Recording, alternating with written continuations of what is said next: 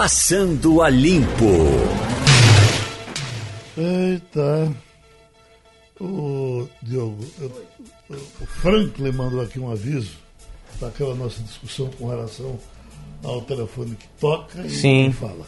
Ele disse: são ligações feitas por robôs.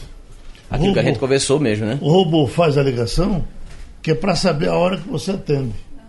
Entendeu? E depois essa informação vai para alguém. E aí a pessoa liga de volta a uma pessoa física.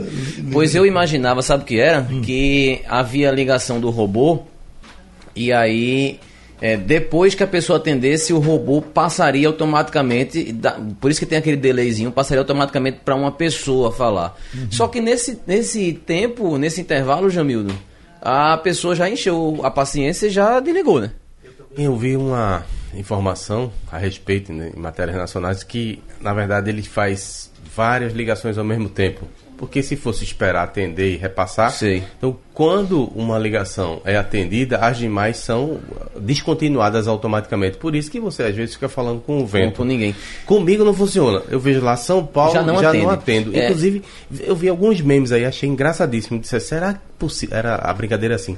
Será possível que a vida só é pagar contas e recusar ligação de São Paulo? Falar nisso, hoje tem informação no jornal de que 620 mil, pe- 620 mil pessoas em todo o país desistiram, pediram para Já aumentou entrar no. Não Perturbe. Isso foi no primeiro dia, né? É, é, é Tá aquele não perturbe, já está passando, já está próximo de um milhão de pessoas.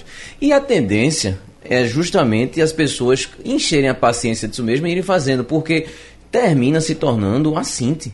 Você está em casa, você não pode ter um momento de lazer, você não pode, você está no meio do trabalho, o Geraldo mostrou ontem aqui no Passamento o tempo todo tocando. passar para vocês que, infelizmente, no meu caso aqui, eh, eu não tenho São Paulo. 081 93, termina eh, eh, Esse aqui não, não tem nem. Vai direto, ó. Não, não tem- 933. É que a grande maioria é de São Paulo, tem em 081. todo lugar, né? Foi 081. desconhecido, eu não atendo. Eu não tenho nenhum de São Paulo.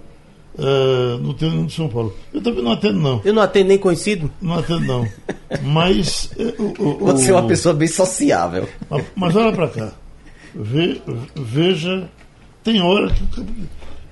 Isso é cobrança, Geraldo, Quando não é? para um outro liga. Mas tu sabe essa coisa de Mas cobrança? antes fosse cobrança. Não, sabe? cobrança. Porque antes alguém falasse. essa coisa Faz cobrança- crediário, não paga danício. Essa coisa de cobrança é o seguinte: é, passaram pelo menos assim uns 10 ou 12 anos. Eu estou falando 10 ou 12 anos.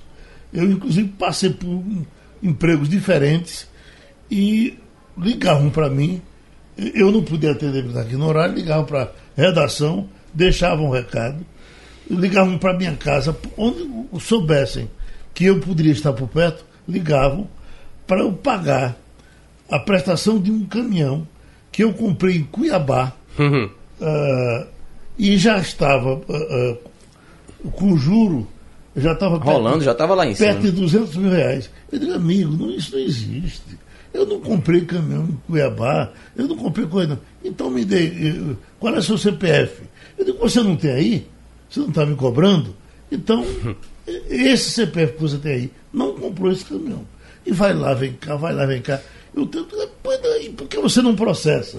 Ninguém nunca processou, isso terminou acabando, pararam de cobrar. Eu, eu recebia muita cobrança como se eu tivesse feito um, um financiamento imobiliário na Caixa Econômica. Só que ligavam para mim, para o meu telefone, querendo falar com. Quando eles falavam, querendo falar com outra pessoa. É Jamildo Melo? Eu disse, não, não é Jamildo. Aqui. eu- me deu o telefone dele, eu disse, eu sei quem é, não sei. Procure aí saber você. É abuso, né? o, o pessoal realmente, as pessoas, a população, primeiro que ela vai se formando cada vez mais, vai se municiando de informação. E agora ainda tem essa história do Não Me Perturbe, que a tendência é que muita gente se cadastre para evitar esse tipo de abuso, porque isso olha, é um abuso. Mas volta a lhe dizer, como disse ontem aqui o diretor do PROCON, ah, é, pega muito pouco, era- era era para ser uma coisa mais abrangente. Talvez o- o- o- isso agora seja um começo É. e a gente possa daqui a pouco. Toda Não, caminhada começa no primeiro passo. Eu- né? Aí. Eu Agora, gostasse? acho, acho que vai piorar. Você veja, em qualquer farmácia que você vai hoje, aí pedem telefone, CPF, escambau. Qual a garantia que você tem que isso vai ser usado por bem? Nenhuma. Algum desabafo, Igor? Oi? Algum Não, eu tava, tô só, eu tava só aproveitando para olhar aqui uma coisa que algumas pessoas, na verdade um programador, ele criou um essas empresas. Além do site, tem um programa que é um robô telefonista. Você pode baixar esse robô telefonista e o robô fica ligando. Eita, tem algum problema novamente no teu, na tua linha. Ah, vamos em frente. É, é essa questão que eu tá falando mesmo do robô. Geraldo, saiu uma notícia agora pela manhã do saque do FGTS liberado, né? O Ministério da Economia está querendo injetar 42 bilhões de reais na economia do país, aumentando o poder de compra da população, Jamildo. E aí estuda a possibilidade de liberar parte do FGTS para o saque das pessoas. E aí ficaria é, é, o, o percentual de saque que você poderia fazer vai depender de acordo com o que você tem no FGTS. Então, quem tem até 5 mil no FGTS pode sacar, poderia sacar 35%. Quem tem até 10 mil poderia sacar 30%.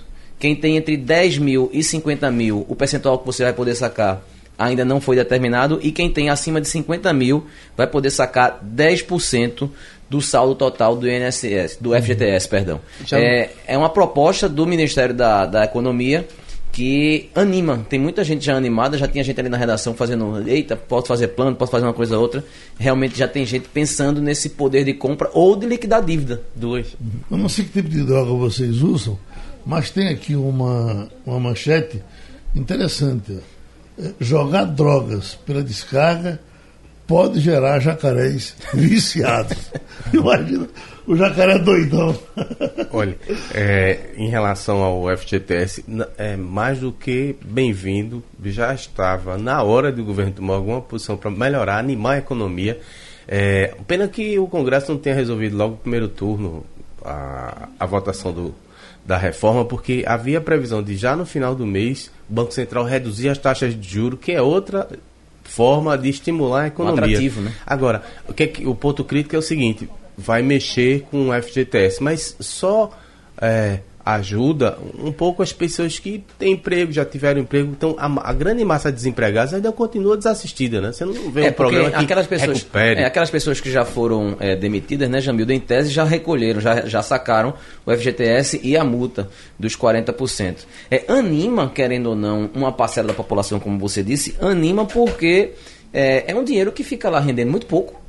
É um dinheiro seu, que é um direito seu, fica rendendo lá muito pouco e você pode pegar tanto para limpar o seu nome como para fazer novas, eh, novas compras e fazer de fato a economia girar. O grande problema do Brasil é que a gente está com muita gente endividada, sem crédito, e que a economia não gira. Você não tem poder de ganho, você não tem crédito para poder fazer uma nova compra e injetar esse dinheiro. É uma possibilidade bem interessante, até porque o FGTS fica lá rendendo muito pouco, né, Jamil? Você pode até pegar para fazer um investimento maior, inclusive. Tá vendo? Fala. Vai. É, vamos falar sobre Deixa eu falar um, o um- inquérito uma, uma amenidade aqui. de Flávio. Uma, uma coisa meio chocante, né? É, Mas que deu certo. Isso repercutiu muito no fim de semana. Duas crianças, uma de, deixa eu ver aqui as idades, uma de 8 e outra de 13 anos, eh, em casa, o pai embriagado, eh, em risco de agredir a mãe, essas duas crianças pegaram o revólver dele e fugiram com o revólver. Foram para casa da avó e Mataram alguém com não, ela? não, elas foram. ela- É, foi pra evitar a um feminicídio, né? A intenção foi exatamente evitar que os pais Um feminicídio. Onde foi isso? Estavam embriagados os pais e elas e, as crianças tomaram essa providência. Já Você começa sabe- errado que as crianças sabem onde um revólver, né? Se quiser usar, fazer uma já é. bobagem. Aí- mas ainda bem que elas sabiam, né? Porque elas tomaram É, a nesse providência a favor da, da A gente volta criança naquela- mais ajuizada do que, do que Isso, pai. mas aí a gente volta a naquela velha discussão da, da possibilidade de você ter uma arma dentro de casa. Nesse caso aí, é, é, você tem um ponto positivo e um ponto negativo. Se a gente for olhar o lado meio cheio Mas do a vida- O a positivo vida- é a a história é das assim. crianças pegarem a arma e ir embora. Mas é muito negativo, como o Jamil disse, uma criança de 8 anos saber exatamente onde tem uma arma É, dentro de casa. Mas veja, a vida é assim, é cheia dessas coisas. Eu, eu defendo, enquanto for possível, o direito de você ter uma arma dentro da sua casa. Botar no quarto, sair para rua, não. O senhor tem mas, arma? Mas a arma dentro de casa, quem sabe atirar, eu, porque eu não sei, não, não, não mexo com isso. Eu, O senhor não- tem arma em casa? Era para ter. Ah, tá. Deixa eu falar com o doutor Zé Paulo Cavalcante Filho, porque o doutor Zé Paulo, desde de que veio essa decisão de Toffoli, ah, beneficiando o, o senador filho de Bolsonaro, que vem manchetes dizendo que a Lava Jato foi ferida de, mortalmente, olha aqui. Coordenador da Lava Jato do Rio diz que a decisão de Toffoli sobre o COAF é retrocesso sem tamanho. E aí tem diversas manchetes. Vamos logo pedir que o senhor nos, nos coloque, eh, eh, bota os pontos nos is. Bom dia, Bom dia, Geraldo e os amigos que estão aí. Isso é um escárnio. Não é a primeira decisão. A semana passada, o Tribunal de Contas da União já havia proibido o COAF de investigar o dono da Intercept, criando dois tipos de cidadãos brasileiros: os que podem ser investigados e os que não podem. Se o dono da Intercept não tem nenhum problema, não tem grana suja por trás, qual é o problema de ter investigação sigilosa no COAF para comprovar isso? Aí, de repente, aparece muito dinheiro vindo, não se sabe de como, ele tem que se explicar. Mas não bastava o TCU, agora vem o Supremo. Essa decisão, Geraldo, é um escárnio, porque eu me lembro que uma vez teve um debate no jornal New York Times, que diziam que no futuro a notícia vai vir toda dos blogs e você vai só consumir a que você quer. E o Time dizia, não, mas tem notícia que você não sabe que quer. Por exemplo, as manchetes, os furos de jornalismo. É isso. Só vou dar um exemplo, Geraldo. Suponha que um flanelinha que nem declara imposto de renda, tem CPF, mas não declara, aí aparece 50 milhões na conta dele. Você hoje não vai poder saber como é que funciona hoje. O COAF percebe que 50 milhões é incompatível com um cidadão que não declara imposto de renda e diz está errado, investigue. Como é que vai ser agora, depois dessa decisão? Eu chamei de ridícula, essa decisão ridícula de Toffoli. Como é que vai ser agora? As forças policiais vão ter que investigar o Flanelinha, suspeitar dele e pedir autorização a um juiz para investigar as contas dele. Quer dizer, se o Flanelinha for discreto e não entrar no rol dos investigáveis, os traficantes ou os donos de dinheiro podem usar o Flanelinha como quiser e o COAF não pode mais investigar. Isso é, isso é ridículo. E tem uma pitada de ironia, Geraldo. É que fizeram isso com o filho do Bolsonaro. O bom senso sugere que esse cidadão fez o que os outros 48 vereadores do Rio fizeram, fazem, que é, é, pegar o salário e criar um bocado de fantasma e distribuir, usar a grana. Se isso for isso, ele tem que ser processado, se for o caso preso. Mas não pode, não pode. Agora, porque teve essa ponta de ironia, o qual não pode investigar e, e beneficia exatamente o zero qual, que eu não sei qual é, do filho de Bolsonaro. É uma lástima, um dia de, de pêsames. É, bom dia, José Paulo. Jamildo aqui falando. A OAB Nacional também é, vai na mesma linha que sua colocação quando ele aponta é, essa ironia. Ele diz assim, que bom que o de Bolsonaro acreditou no STF, né? E nas garantias que são dadas ao cidadão. É, é, é o Flávio Bolsonaro, é o senador do. Mas ele fala família, porque todo mundo sabe que foi Eduardo que disse que era para fechar o Congresso, uhum. fechar o STF, perdão. É, esse preâmbulo aí para lhe perguntar: pode ter havido nesse, nessa decisão alguma intenção de Toffoli ou do STF como um todo de neutralizar os ataques dos bolsonaristas né, à, à, à instituição? Usando, o, usando o caso do Flávio. É uma boa colocação. Agora, há, há um debate engraçado entre, entre Maquiavel, 1600, que dizia no Príncipe que a história se repete. Aí veio Marx, século XIX, século XIX, em 18 Brumário, e dizia, não, ele só se repete como fato. O que está acontecendo aqui é o que já aconteceu na Itália. Houve a mande política como a Lava Jato Lá eles prenderam 3.362. Aqui houve 100, 201 condenações, embora o número tenha sido menor. Lá deu, o resultado disso foi um presidente conservador, uma, uma eleição ganha por um partido conservador, que é o do Berlusconi, que virou primeiro-ministro. Aqui deu Bolsonaro. E depois veio a reação do sistema, que é muito forte, Jamildo. Você veja, você, no sistema da Lava Jato, a corrupção começar, presidente da República, o cargo do presidente dá poder, inclusive, para você produzir indultos. O Temer mesmo já beneficiou um caminhão de corruptos com seus indultos. Depois vem ministros muito poderosos. Depois vem deputados e senadores que já estão se movimentando para se proteger. Por exemplo, no pacote anticrime, já, já queimaram a prisão em segunda instância. São 193 países da ONU. Nenhum país do mundo a prisão é indiscriminada na última instância. Tem os casos de Portugal e Itália em ações específicas, que não vou perder tempo discutindo aqui. Nenhum país do mundo deixa para prender na última instância.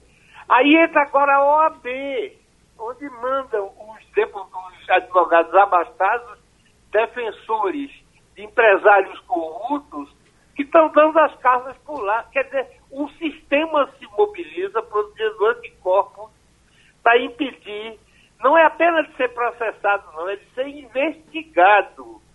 Então, é um momento muito delicado da vida nacional, porque você, onde, com um discurso é, é, formalmente bonito de proteção das garantias individuais, na verdade, você põe o país à disposição da roubalheira, da, de quem quer roubar.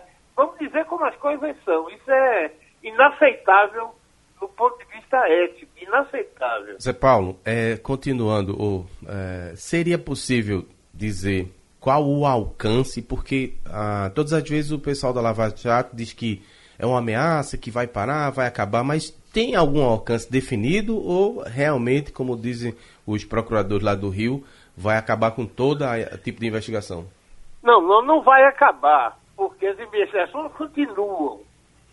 Eu, é, há uma ironia nessa coisa, viu, Jamildo, que é o seguinte: quem já está no fogo, isso não vai adiantar nada, porque você já sabe o que ele fez você não vai ter mais ajuda do COAF espontânea.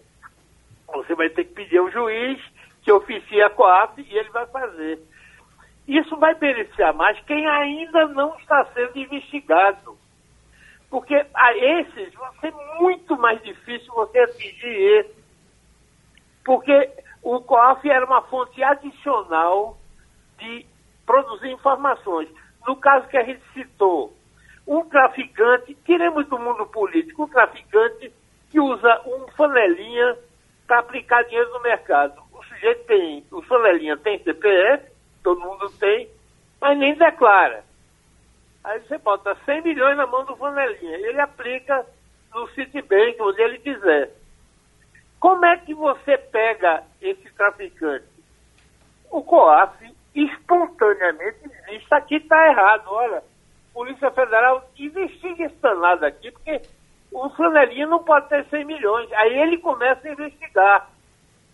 Então, então era assim. Como é que é hoje? Não acontece nada, o COAF não pode investigar isso. E, e se o flanelinha for discreto e os traficantes forem discretos e não der nenhum sinal de nada errado, ele vai passar o resto da vida aplicando no mercado isso, isso é bom para o país? Isso é um escárnio, rapaz. Isso é uma coisa indecente. Vamos dizer como as coisas são. Igor Marcel?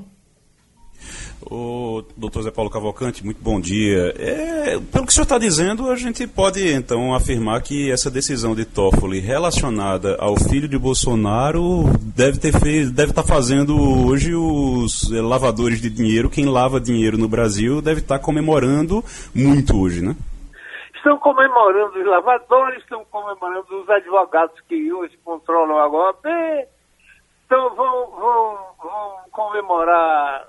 Quer dizer, todo é o submundo, vamos dizer. Isso é uma coisa Agora, o Toffoli, que é um sujeito ardiloso, tem outros interesses. Por exemplo, eu acho que ele ganha protagonismo para indicar o Procurador-Geral da República, para indicar os próximos ministros do Supremo, quer dizer, tem um troco aí. Quer dizer, ele, ele põe o, o, o Supremo um pouco a serviço lá do, do governo, que é muito ruim para o governo e para o Supremo e para todos nós brasileiros. Muito ruim, rapaz. Uhum. Uma, uma coisa inesperada e lamentável essa decisão. O doutor Zé Paulo, isso, então o senhor está dizendo que isso contamina também a, a, a administração de Bolsonaro? Não, eu, eu, do ponto de vista ético, não há suspeitas sobre ele. As uhum. pessoas estão corretas, eu não tenho nenhuma dúvida. Eu não tenho dúvida. Sim. Agora, não é essa administração Vamos sair de Bolsonaro. É qualquer administração de qualquer presidente do Brasil, se houver alguma pessoa que queira ser menos correta, a chance de dar certo agora vai ser muito maior. Porque nós não estamos tomando a decisão para este governo e para este momento da história. Nós estamos discutindo o futuro. Certo. Quem é que poderia alterar isso? O Congresso. Você acha que esse Congresso vai alterar isso? sabendo que os principais suspeitos no futuro vão ser deputados e senadores. No caso do, do, do projeto anticrime, eles já rifaram a prisão em segunda instância. Então, você acha que o Congresso vai baixar uma lei dizendo que o COAF tem direito de investigar quem quiser, embora não possa divulgar isso? Você acha que esse Congresso vai fazer isso? Não vai. Não vai. Então vai ser, olhando para o futuro, os controles contra a corrupção vão diminuindo institucionalmente. Uhum. E é de propósito, porque quem está no poder usa o poder para diminuir esse, essa, essa chance de ser investigado, processado e condenado. E fica um discurso aí, um discurso agora de defesa da, da democracia. O, os corruptos se articulam o tempo todo, tanto e junto da condenação vem sempre formação de quadrilha e lavagem de dinheiros. São dois crimes que só acontecem quando há articulação. Zé Paulo. O, os procuradores, quando tentam investigar, não podem nem conversar. E veio a Folha de São Paulo deu a manchete domingo que o Dalael cogitou de fazer. Isso é manchete? Isso é uma não notícia. Quando é que vai? Para a primeira página da Folha? Zé Paulo.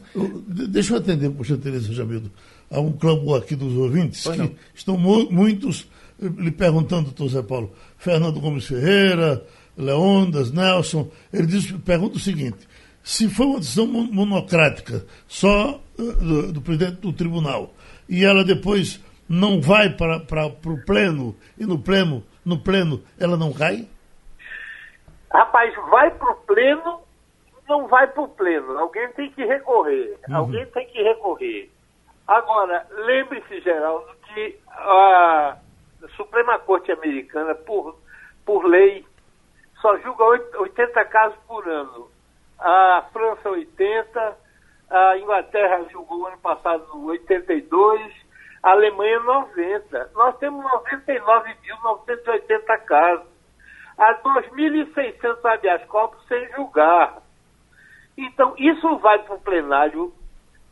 Se algum dos outros ministros recorrer, e, ou se o presidente levar espontaneamente para o plenário. Meu voto é que não vai nem tão cedo. Uhum. Enquanto o Toffoli for presidente, não bota em plenário. Mas, em tese, o seu ouvido tem razão. Se for a plenário e o plenário derrubar, ótimo. Mas eu não acho que isso vai acontecer, infelizmente. Zé é. Paulo, é, você citou aí, eu queria lhe fazer uma especulação, não tenho nenhuma informação de bastidor nesse sentido, mas acho crível. O presidente disse recentemente que ia surpreender com a indicação para a PGR, para o lugar da é, Raquel Dodge. É, e todo mundo sabe o quanto está na linha de fogo da Lanhol. A gente imagina que, eventualmente, um dos objetivos dessa campanha seja desestabilizar o, o nome dele. Era apontado como um nome também lá para a PGR. Inclusive reforça a posição de Moro no governo, o discurso do combate à corrupção. Se houver alguma chance de Bolsonaro jogar ele lá ou essa campanha toda queimou o nome dele? Não, eu, eu nunca acreditei que ele tivesse tido chance. Quer dizer, as conversas que eu tenho ouvido em Brasília, e infelizmente não chegaram nos jornais, é que o mais forte é o primeiro da lista, porque ele teria duas vantagens. Primeiro, ele indica alguém da lista, o que é bom para ele, e indica o primeiro da lista, tá, prestigiando a democracia. É um homem apolítico, é um homem de bem, que tem todas as razões para ser indicado. Eu nunca ouvi em conversa nenhuma Dallagnol ser sequer cogitado para esse cargo. Nunca esteve, nunca teve. Uhum. Pronto, doutor Zé Paulo, a gente agradece a participação no Passando a Limpo. Manchete agora aqui, Jamil do Melo, Educação, Universidade Federal cancela vestibular para trans e intersexuais a pedido. Qual é a tradução disso aqui? É, foi o próprio presidente que usou as redes sociais para anunciar uma medida que estava sendo tomada pelo MEC, né? Ele adora esse assunto uhum. e é, comunicou. O MEC fez um pedido para que a Procuradoria entrasse com o processo alegando que não existe essa diferenciação na lei de cotas. Então, essa chamada Unilab, Universidade da Integração da Lusofonia Afro-Brasileira, tem campus no Ceará e na Bahia. Elas for, foram impedidas. Então... Ela pode fazer, mas não pelo sistema de cotas. Exato. É isso? A pessoa pode fazer vestibular normal. Aí tem, tem um número de vagas específico e estavam ofertando e não vai poder mais ofertar, usando essa justificativa. A Universidade da Integração Luso-Brasileira lançou vestibular para candidatos transexual, travesti, intersexuais e pessoas não binários. Com a intervenção do MEC, a reitoria se posicionou pela suspensão imediata do edital e sua anulação a posteriori, afirmou o presidente na rede social. O eclipse de ontem na Lua, ele mexeu realmente com muita gente, porque eh, foi pouco anunciado, né? E ele foi de, de proporção importante. Foi, foi, Ele foi razoável. quase toda por, é. por um grande. E aqui deu para ver bem no Recife. Bem, estava muito bem. A lua estava grande, bonita, o céu estava limpo. Né? O céu limpo. O céu limpo, deu para ver bem aqui no já Recife. Eu estava cansado. Rapaz, sério isso? Você, não vai é, sair mais, não? Roubaram é um minha lua. Você é um romântico. Bate esse foto, Geraldo? Não, porque não, o meu celular, a, a, foto de lua. De, não pega bem, não, né? Não pega Mas teve muita gente que, que foi observar a lua. O Jornal do Comércio botou uma foto. Botamos, botamos uma foto hoje. É, te, recebi em rede social uma, porrada de imagens. Disse, eita, vamos ver a lua, vamos ver a lua. Teve meditação da lua. Mirella faz parte, inclusive, Mirella Martins. Sim. Um abraço para Mirella. Um abraço para Mirella, fez também. Uhum. E você ficou com medo que o mundo se acabasse ontem? Não, eu nem sabia que estava tendo o eclipse da lua, viu? Eu ontem estava saindo daí do jornal e quando estava saindo disseram: Olha a lua, eclipse. Eu disse: É não, rapaz, isso é a lua que está. É, suja. É ela é mesma. Assim. Disse, não, é não, gente. É um eclipse. Agora, é... Mas eu nem sabia que estava tendo. Aí é depois que eu, quando eu vi, aí foi que eu vi que estava tendo eclipse. É interessante isso que o Igor está falando, porque realmente ela começou, depois ela vai cobrindo, cobrindo. É muito rápido. Se você não parar para ver, você pensa que é o estado normal dela mesmo, que é quarto mingante. Em algum né? momento ela ficou. É, só que ela era lua cheia, né? Ela era cheia ontem. Em, ela, ela, em, em algum momento ela ficou com aspecto de lua nova. Aquela. Aquele, eu sempre confundo lua nova com quarto mingante. Eu só sei qual é a lua cheia. Oi, Geraldo, deixa eu fazer uma intervenção bem breve a respeito de lua. É, você falou, eu me lembrei, tinha uma reportagem na Globo News falando sobre a história da, da Rede Globo e as reportagens que fizeram para o Fantástico. 50 anos agora, né?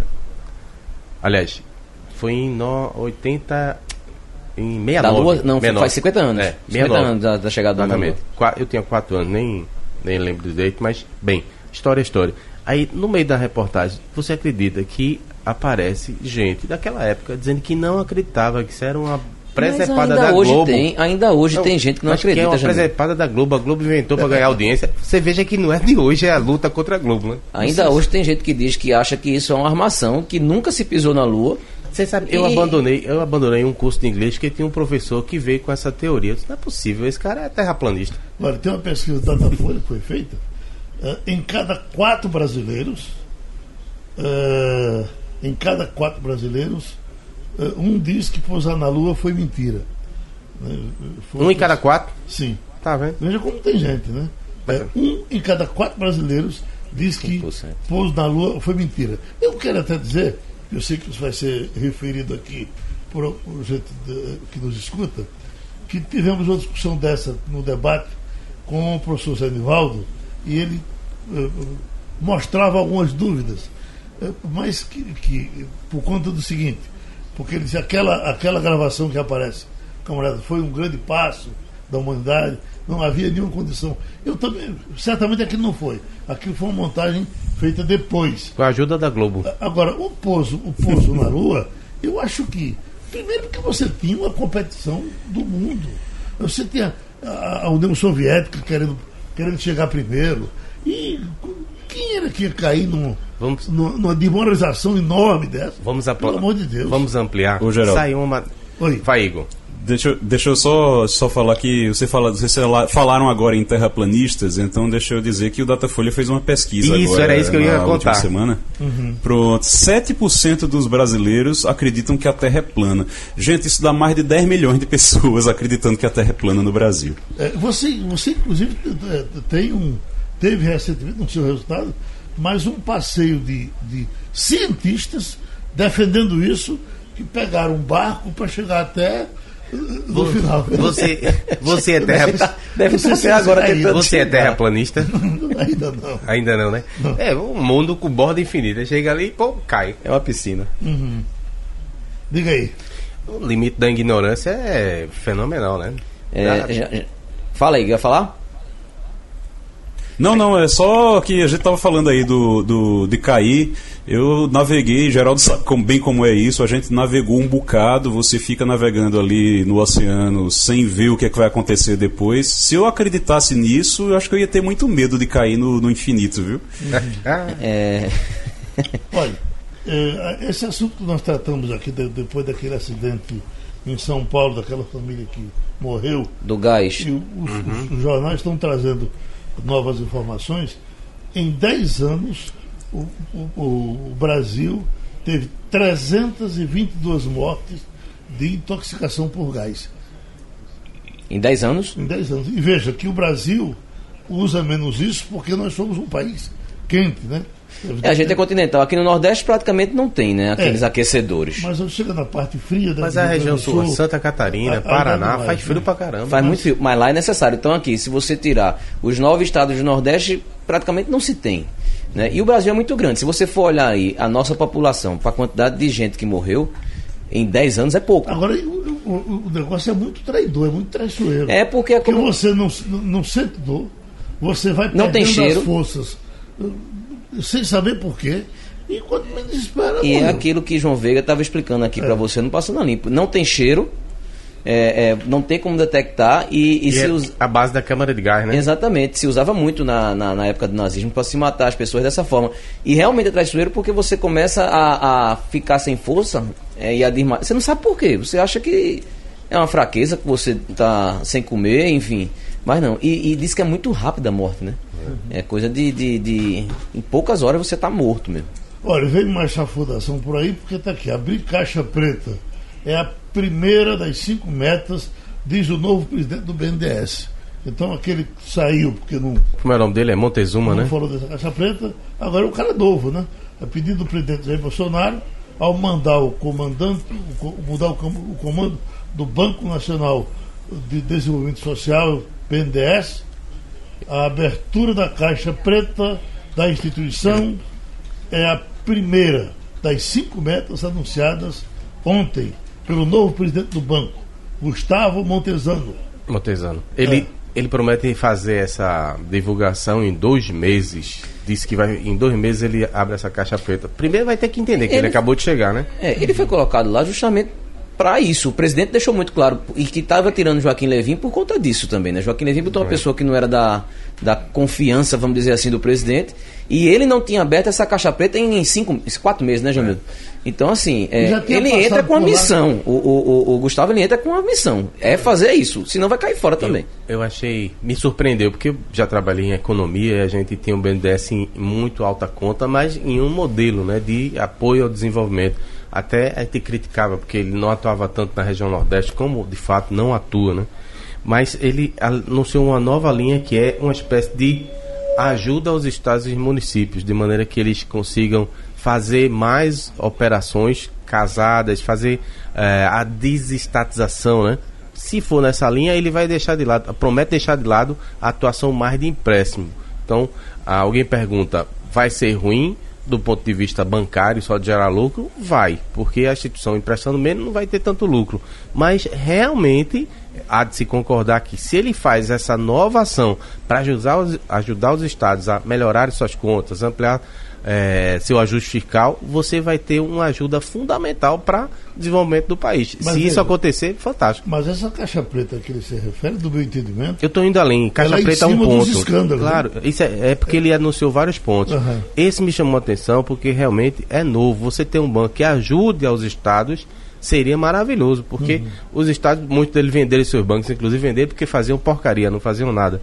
É, e, mas esse aí não me interessa, não, que isso, como você disse, é chafurdação. Eu, eu só queria perguntar o seguinte, é, é, Igor, isso não, não, por que não tem auditorias nessas coisas? Era tão simples que tivesse, não. Alguém, alguém assumiria. Mas o, mas o, banco não tem auditoria? Em, especificamente em cima disso aqui, desses casos. Que eu acho que é o que. É, para descobrir caixa, a caixa preta, Olha, é o que ele vai fazer. Se é que alguém por lá que já passou não fez, e não quis dizer, não sei. Veja, eu acho que ele vai Olha, colocar juízo de valor. Tem lá as informações, estão disponíveis, mas ele vai colocar juízo de valor. Foi feito assim, foi feito assado, porque todo mundo sabe que foi dia para o Odebrecht, para ajudar a ditadura fora do país, país afora. Inclusive. Uhum. Qual é a novidade ele nisso? Pode trazer essas contas e, e, e jogar para cima. Essas contas né? já estão disponíveis. Uhum. Elas já estão disponíveis, todo mundo sabe para onde foi, para que estado foi. Agora, é, ajuizar, dar valor a, gente... a isso, colocar opinião em cima disso é que até agora não foi feito por parte do próprio banco. Diz, É, eu concordo com. Eu, não, eu concordo com o Jamildo, concordo perfeitamente com o Jamildo. A gente vem falando nisso já faz um tempo que não existe essa história de abrir a caixa preta, porque não tem caixa preta. Você entra lá e acessa. Castilho estava um dia desse mostrando pra gente todos os dados é, que já estão disponíveis. Vocês sabem para quem eles emprestaram, sabe tudo isso. O que Bolsonaro, na verdade, está querendo fazer, o que a equipe econômica e a equipe do governo está querendo fazer, é simplesmente mostrar e dizer, fazer propaganda, dizer, olha aqui que emprestaram dinheiro para Cuba. Quer jogar pra patrulha, olha né, aqui, né? é mais para popularizar essa caixa preta. Agora, Igor, é, vamos colocar também uma interrogação, né? Porque a gente não pode botar a mão no fogo por seu ninguém. Eventualmente, sei lá, tem uma auditoria interna que mandou não fazer e alguém fez e ele joga isso, essa porcaria no ventilador, aí você vai além do que está disponível na internet sobre as operações, né? Uhum. Então, fim, Mas será que a gente tem, um relatório, com toda a lei de transparência, Cuba, com tudo, tanto para a Venezuela, tanto para os empresários de ouro. Está disponível né? isso lá. Já está disponível. Está disponível. Então, Basta você abrir. A caixa preta está aberta, né? Sim e não. Dizer, isso uhum. aí a gente sabe. Será que tem alguma tem coisa além? coisa em, em, oculta? Porque, pode, pode gente, também. Houve um tempo que eu ficava impressionado como a gente ligava na TV Senado, essas liberações que são feitas de, de pelo, pelo Senado, como saía dinheiro. Era dinheiro para uh, qualquer ditadurazinha, levava um bilhão, dois bilhões, até que teve uma reação de Aloysio Nunes. O, a, a, Aloysio Nunes, né? O, Aloysio Nunes foi. É, é, é, minha gente, vamos parar para ver. Pô, senador de São Paulo, por que a gente está mudando tanto dinheiro para tanta gente e para ditaduras sem vergonhas? Aí, e, e membro lá, eu acho que época era membro das comiss é, Comissão das Relações saiu, Exteriores. Entrou no escândalo na hora de sair, né? Ele está respondendo processo. Não sei se é réu, também está respondendo processo. Eu acho que foi só acusado, não chegou a virar réu, não. Uhum. Mas realmente é muita gente. Nós estamos né, para esse, esse, Agora do fim de semana, essa reunião da Argentina, né? Do, do pessoal do Mercosul. Bolsonaro vai receber. É, vai, ser, vai receber o comando do no Mercosul como que fosse o presidente agora da, do grupo. É o manda-chuva. É. Certamente esse assunto de, de, meio ambiente vai voltar a ser discutido, até pela forma aqui ali de estabanada que Bolsonaro trata dos assuntos. Mas é o que Bolsonaro vinha dizendo, veio dizendo, que quando chega na Europa, o pessoal diz coisas eh, sobre o Brasil de quem não conhece o Brasil. E que nós aqui temos o seguinte: é só um, um, um índio daquele do beijo grande. Chegar lá e dizer qualquer coisa, quer dizer, o governo está errado. O beijo grande é o cara que está certo. Já pensasse. Errado está quem está plantando. Não sei o quê. Eu queria mostrar para vocês o que foi dito por Aldo Rebelo. Aldo Rebelo foi ministro da Defesa, parlamentar do PCdoB histórico a vida inteira. E o homem ponderado, né? Foi relator da, da, do Código Ambiental Brasileiro. Foi uma discussão enorme e ele teve à frente, obrigado a se informar. Escutem, por gentileza, o que, é que Aldo Rebelo diz do nosso meio ambiente. E o ambientalismo se transformou também numa bandeira para permitir a interferência é, nos países mais fracos. Envolve uma causa justa e humanitária, que é a defesa do meio ambiente, mas essa bandeira vem enrolada numa série de contrabandos e de interesses políticos, comerciais, financeiros. Muitas dessas ONGs hoje são organizações profissionais, com corpo, corpo técnico, corpo técnico não, corpo dirigente, remunerado, atrás de doações na Europa. Nós não podemos aceitar que a agricultura do Brasil, a agropecuária do Brasil, em todas as suas extensões, seja qualificada como uma atividade criminosa, como uma atividade antissocial, como uma atividade inimiga do meio ambiente e da natureza. Diante de uma Europa que não preservou nem 0,3% das suas florestas, que não sabe o que é reserva legal, que não sabe o que é mata ciliar, como é que o Brasil pode ser acusado disso? Eu hoje eu digo só pode ter outro interesse nesse jogo, que não seja o ambiental. Tem outros interesses aí. Tem uma guerra contra a nossa agricultura, uma luta surda. E isso é revelado publicamente. Não precisa a gente dizer que é uma conspiração, porque aqueles que têm interesse na matéria não tratam como conspiração, assumem abertamente. Os, os fazendeiros americanos publicam trabalhos dizendo que é preciso inviabilizar, por leis ambientais, algumas atividades da agropecuária no Brasil para gerar lucros para os fazendeiros americanos, que são muito fortes. Nós pensamos que a nossa agricultura é forte, é, mas é a quarta do mundo. A americana é a primeira. Produzem mais soja do que nós, produzem mais carne do que nós. De milho eles produzem três vezes toda a nossa safra de grãos. Então é gente muito poderosa. E quem pode enfrentar essa gente? A agricultura brasileira, com a ajuda da Embrapa, com pesquisa, com uma classe empreendedora, experiente, que migra e vai abrindo novas fronteiras para a agricultura, nós vamos ocupando um espaço que incomoda. Então é preciso que as autoridades, os intelectuais, a classe média urbana, que acha que não tem nada a ver com isso, que o leite sai da fábrica dentro de um saco plástico, tá certo? Então é preciso que nós tomemos consciência dos interesses que estão em jogo. E que a nossa agricultura tem força, mas ela também tem limites. Nós vivemos uma situação no campo onde só tem condições de sobreviver os muito grandes, os médios e os pequenos, como é que vão sobreviver? Então é gente que fica numa metrópole, como São Paulo, quando vai numa pizzaria, só quer pizza forno a lenha. Pergunte lá numa pizzaria em São Paulo se eles querem comer pizza em forno elétrico. Pergunte se quer ir numa churrascaria e comer um churrasco assado no forno. Tem que ser na brasa. Né? Agora, quando fala de meio ambiente, o criminoso ambiental é o cara que está criando uma vaca lá em Roraima, plantando feijão em, na beira do, do, do Tietê ou cana, ou plantando capim. Pode ser uma coisa dessa. Isso tem sentido, um negócio desse. As cidades todas poluídas, né? lá em Marília, a moça lá, trabalhadora rural, três hectares. Só sair. Por que saiu da zona rural? Porque o promotor chegou e disse que não podia plantar repolho na beira do rio. Ela disse, meu avô plantava repolho, meu pai plantava repolho, eu e meu marido plantamos repolho. O promotor disse que não pode. Aí eu vim para Marília, tá certo? Na cidade de Marília, onde o esgoto despeja dentro do rio. Não tem esgoto dentro do rio no campo. Agora na cidade está cheio. Como em São Paulo, no rio Tietê.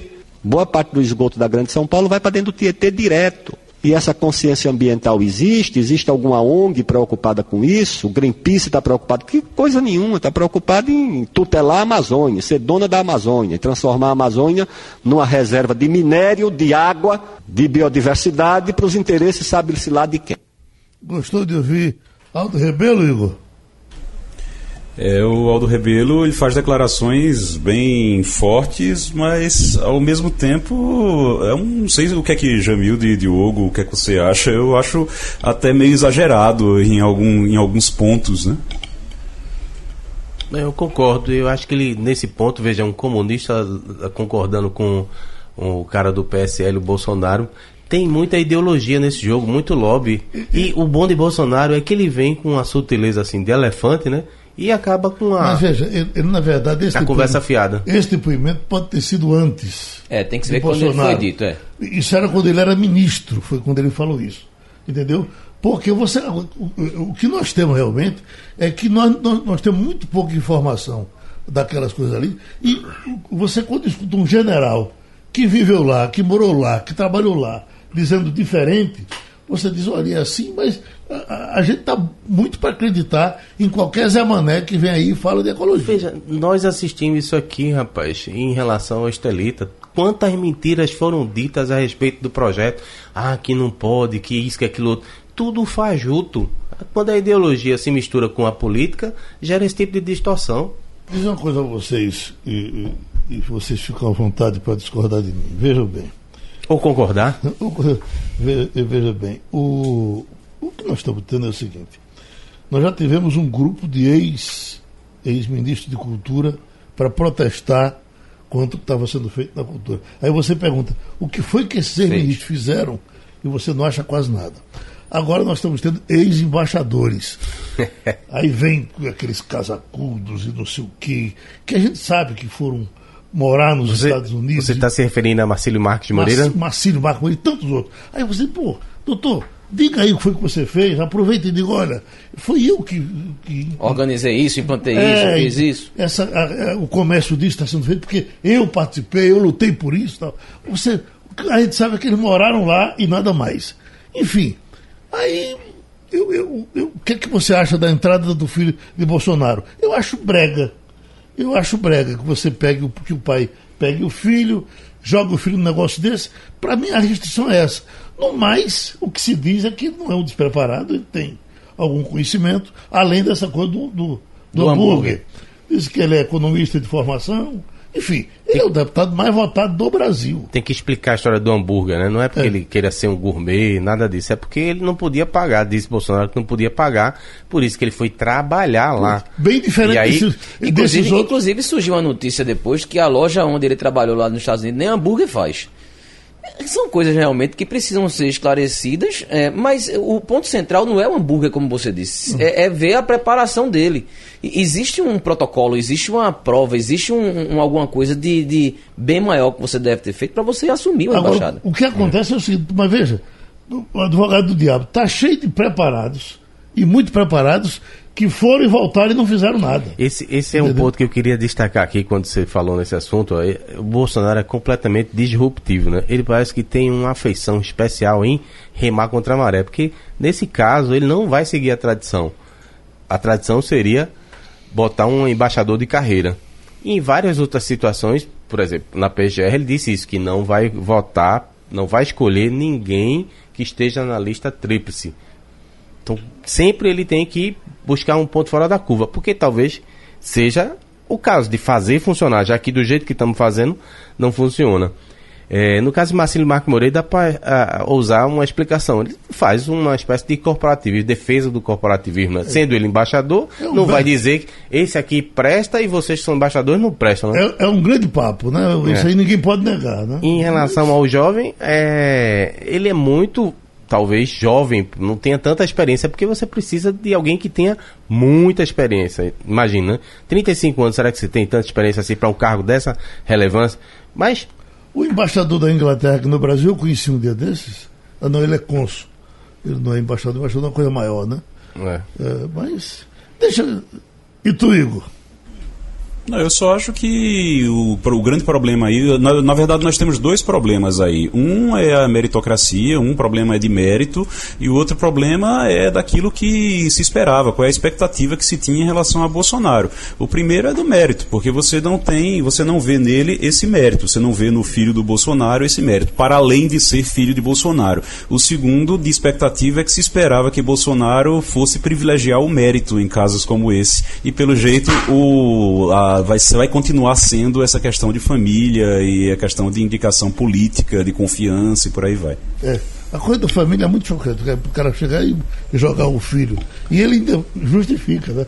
Eu vou botar meu filho na Venezuela, eu tenho que botar num lugar bom. Num lugar que ele já considera o melhor. Aí é pra lascar. Mas é isso, é a meritocracia. Igor bateu no ponto.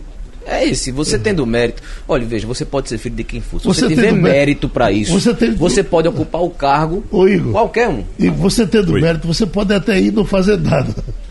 Mas você tinha, tem, tem pinta de. Mas aí é que tá. você, Você, tem pinta de galã, você vai pra qualquer novela. Mas olha, Geraldo, você tendo mérito, dificilmente você vai pra um lugar sem fazer nada.